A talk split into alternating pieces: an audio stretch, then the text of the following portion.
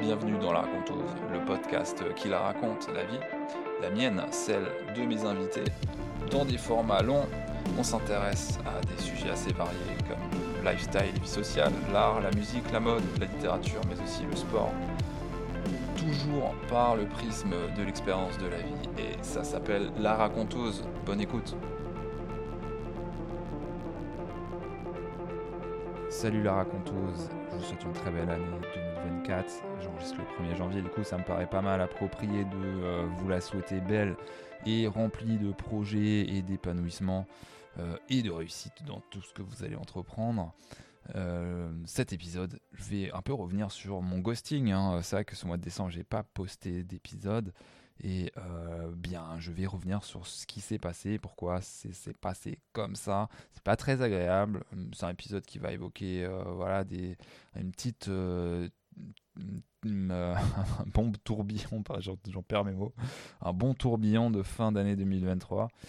Et, euh, et puis euh, j'aimerais évoquer un peu avant de commencer ça aussi euh, eh bien, les nouveaux projets à venir puisqu'on va clôturer donc cette saison 1, on va démarrer une saison 2 de la Raconte on va reprendre hein, bien sûr à nouveau les épisodes hebdomadaires publiés le dimanche voilà autour de 10h quelque chose comme ça.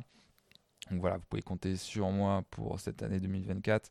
Et je veux aussi, euh, je commence à penser à un projet vidéo aussi, euh, plus qu'un podcast, mais aussi euh, filmer des choses. Mais ça se passera probablement plus tard dans l'année 2024. Une chaîne qui YouTube probablement qui serait euh, porté plutôt sur euh, les questions de stylisme qui m'intéressent beaucoup euh, et que j'ai du mal à évoquer. Enfin, j'ai pas, pas tellement de mal à évoquer en podcast, mais je, dirais que c'est un peu. ce qui m'intéresse, c'est montrer les vêtements et les manières de les porter plutôt que d'en parler, puisque c'est pas tellement la technique qui m'intéresse, l'histoire des choses m'intéresse, et ça pour le podcast c'est parfait, mais voilà l'image pourrait manquer dans cette dans, cette conception des choses que j'aimerais peut-être faire d'ici euh, mi-2024, fin 2024. Et ça se passera aussi euh, si j'arrive à me faire un studio, puisque j'aimerais avoir un endroit où filmer de manière un peu euh, posée. Voilà, c'est pas une chaîne d'extérieur, de trucs. Voilà, je suis pas tellement là-dedans. Ceci dit, ça m'embêterait pas de filmer parfois comme à l'extérieur, bien sûr. Donc voilà, ça pose aussi l'idée euh, d'avoir répondu à la question Paris, je euh, reste ou je pars. Eh bien, j'ai décidé de partir. J'ai posé ma mutation et euh, voilà, déménager dans l'est de la France, dans une ville de province dans l'est, et d'avoir un appart bien plus grand où je pourrais eh bien m'étaler un petit peu sur le travail et le travail artistique aussi qui me manque beaucoup, qui est complexe et qui a du mal à s'inscrire dans une routine parce que j'en ai pas de routine de travail parce que j'ai pas de place pour travailler, que c'est galère. Et euh, alors j'ai des projets euh, dans, sous le manteau, disons là, euh, en termes artistiques, mais comment les produire, c'est d'une complexité sans nom. Et ça, avec les investissements financiers, les galères que ça peut générer aussi de déplacements, de tout ça, ça fait que c'est un peu décourageant. Et je pense que bouger en province et centraliser tous ces projets à peu près au même endroit, ça va être tellement plus simple pour moi. Donc voilà, la décision est prise. Et euh, vivre pas loin d'une forêt pour kiffer la forêt avec, euh, avec le petit kiki, et eh ben ça sera assez cool. Puisque là, je reviens d'une semaine de forêt euh, où je me suis baladé en forêt avec le chien tous les jours pendant plusieurs heures. Et eh ben franchement, c'était génial. Et je pense que c'est à peu près ça la vie dont je rêve actuellement une vie plus paisible, plus simple, où euh, les choses que, que, je dois faire, que j'ai envie de faire, se posent dans une routine sans trop d'obstacles, sans trop de complexité, parce que c'est ça euh, qui casse, je pense, un peu les choses euh, dans ma vie actuellement. Quoi. Bon. Euh, cet épisode du coup, ce ghosting que je vous ai fait subir là pendant 4 semaines, eh bien, il est relatif à des menaces de mort que j'ai pu avoir euh, dans, mon, dans le contexte de mon métier de prof euh, face à un élève, voilà, qui m'a menacé de mort par écrit et qui m'a un peu, c'est un peu bouleversé. Clairement, il y a un avant et un après. Je pense que je ferai plus le métier de la même manière après ça, quoi, c'est clair. Donc ça m'a un peu bouleversé, mais c'est même pas que la, ces menaces, c'est la gestion tout autour euh, par l'administration, par mes collègues euh, qui me posent vraiment des questions sur euh, l'état de, d'un, d'un, de l'état d'éducation nationale, mais voilà, à plus petite échelle d'un établissement, disons qui est incapable de gérer ça euh, correctement quoi. Et je pense que mon établissement n'est pas le seul puisque je crois que toutes les semaines euh, il y a des menaces de mort en France dans un établissement. Euh, c'est pas forcément médiatisé. Je crois pas que mon histoire le soit ou le sera à part dans ce podcast où j'en parle, mais c'est aberrant, c'est très très préoccupant. Et l'éducation nationale ne sait pas gérer ça. Les profs, pour une partie, pour disons une moitié, disons, voilà, pour rester un petit peu large, n'a pas les capacités euh, pour gérer ça, euh, de compréhension, d'action, euh, de prise de conscience. Et c'est encore une fois très préoccupant. Quoi. Donc juste pour contextualiser très rapidement, c'est la deuxième fois que j'enregistre l'épisode. Là, j'ai un problème d'ordi, là, donc je vais faire un peu plus court cette fois. Euh, c'est un élève que j'ai collé, euh, qui est un élève qui a un échec scolaire, euh, qui malgré tout est relativement valorisé en art plastique. Hein. C'est d'ailleurs sa meilleure moyenne en art plastique. Il a un 12. dans les autres matières, c'est catastrophique. Hein. Ça passe entre un 0 et des 5. Il ne fait rien. Il a la masse. Il, a un échec scolaire. Il a de l'absentéisme. Il a été exclu temporairement pour des problèmes d'attitude, hein, très concrètement. C'est un élève que je trouve assez instable. Et et que j'ai fini par coller euh, pour, euh, pour, euh, parce que je, bah, malheureusement je suis un des seuls profs à, à mettre en à, à suivre les comment ça s'appelle la règle un petit peu du collège. C'est à dire que dès lors qu'un élève a été puni pour la même chose trois fois de suite disons avec trois croix dans son carnet de correspondance pour dire les choses eh bien il a une heure de retenue. Cet élève a des tas de croix de toutes les matières. Personne ne le colle sauf moi donc euh, j'ai fini par lui poser une colle le vendredi. Tout ça se passe fin novembre, début décembre. Et euh, donc pour vendredi, je l'ai collé le jour où je l'avais hein, euh, en classe. Et le mardi, il est en colle à la vie scolaire puisque j'avais pas de créneau à ce moment-là pour lui. donc voilà, il est en permanence hein, avec un pion qui le surveille et ils ont un travail à faire de réflexion sur pourquoi ils ont été collés. Euh, essayer de comprendre les raisons, de quelles excuses ils pourraient adresser à leur prof et euh, comment faire pour euh, eh bien que ça ne se reproduise plus. Quoi. Et l'élève dans ce document m'a menacé de mort, m'a insulté allègrement. avec des, le document est particulièrement difficile à lire et d'une et d'une stupidité sans nom. il me traite de fils de pute à plein de reprises. il me dit qu'il veut me. Si je fais encore le fou, en, en cours euh, qu'il va me serrer le cou. Euh, il me dit euh, que je dois enfin voilà que grosso modo si je continue à faire mon travail en classe eh bien ça va très mal se passer pour moi c'est des menaces avec conditions hein, très clairement des menaces qu'on peut qualifier de menaces de mort hein, parce que serrer le cou ça fait office à étrangler euh, ça, quand on prend aussi un peu les parallèles de ce qui s'est produit avec Samuel Paty et, euh, euh, Dominique Bernard, eh bien bon, ils n'ont pas été étranglés mais égorgés. Donc tout se passe au niveau de la gorge, hein, que ce soit chez ces terroristes ou chez cet élève, qui, franchement, c'est des menaces terroristes en face à un enseignant. Enfin, il faut arrêter de ne pas avoir les choses en face et de faire preuve de déni. Déni qui a été euh, total du côté de l'administration puisqu'ils ne m'ont pas prévenu. Ça a mis 4 jours, 5 jours avant que je sois au courant de la situation.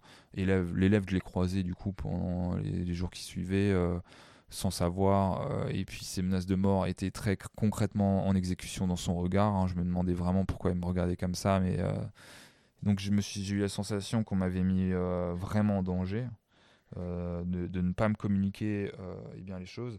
L'élève a été exclu temporairement de l'établissement pour, disons, l'ensemble de son œuvre de ce, fameux mardi, en fait, pour ce document plein d'insultes, avec l'absence enfin, le déni total de, des menaces qu'il a proférées à mon égard.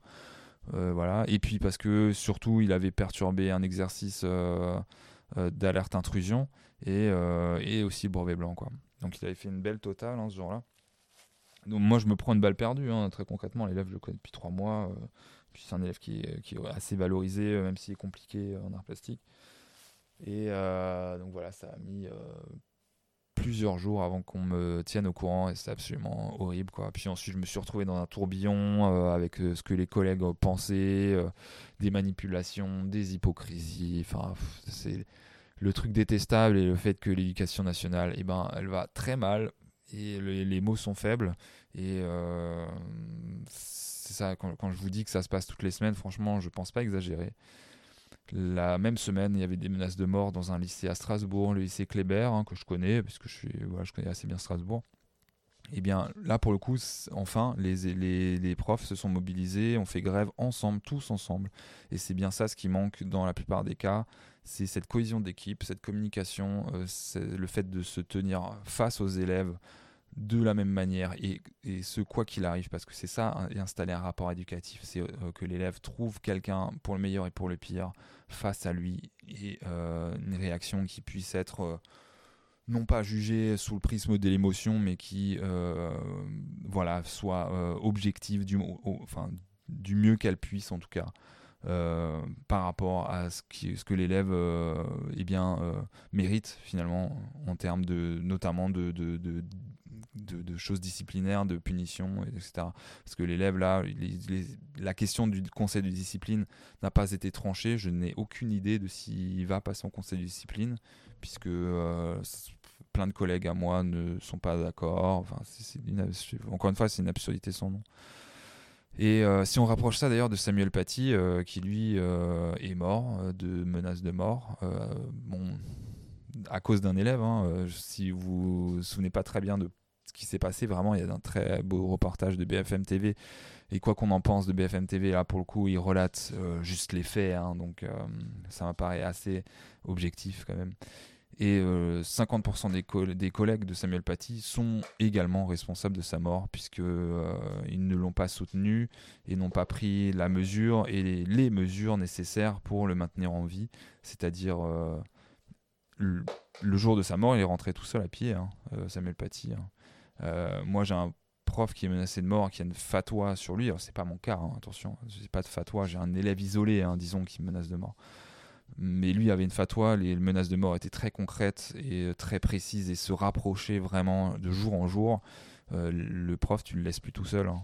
Tu, le raccompagnes, tu dors chez lui, avec lui, enfin bref, ou tu, l'écartes, tu l'emmènes dans une maison de campagne, tu, il se met en arrêt maladie, je ne sais pas, enfin il y a tellement de manières de prendre soin de quelqu'un qui euh, risque sa vie euh, si rien n'est fait. Quoi. Et 50% euh, de, ses collègues n'ont pas fait le travail. je pense même plus. Quoi. Donc c'est une honte, une honte absolue. L'éducation nationale n'est pas apte à gérer ça. beaucoup de collègues manquent de couilles et de conscience morale également. Et euh, je sais pas très bien quoi vous dire, parce que c'est vraiment catastrophique, c'est très très très préoccupant. L'éducation nationale euh, va mal. Et euh, franchement, quand je vous dis qu'il y a un avant et un après, oui, je ferai plus mon métier de la même manière, parce que je, ne juge, que je n'ai pas les moyens satisfaisants pour le faire correctement, ce métier. Alors autant s'en désengager, et pas que émotionnellement, s'en désengager à peu près sur tous les plans. Donc voilà, je vais c'est une forme de démission silencieuse hein, tant que je constate que euh, bah, le cadre euh, n'a pas évolué quoi. Voilà, c'est pas très positif, désolé, mais euh, bon, on abordera des sujets. Bon, ça, ça explique le, mon ghosting. Hein. C'est vrai que c'est très impactant quand même. Vous pouvez l'imaginer, non pas c'est pas que les menaces, c'est la gestion de ces menaces qui était catastrophique. Voilà, de mon côté, en tout cas, j'ai porté plainte. Hein. j'ai en tout cas une pré-plainte. Je vais la redéposer au commissariat du 17e euh, eh bien, d'ici trois jours, où j'ai pris rendez-vous. Donc, ils veulent m'entendre à, nouveau.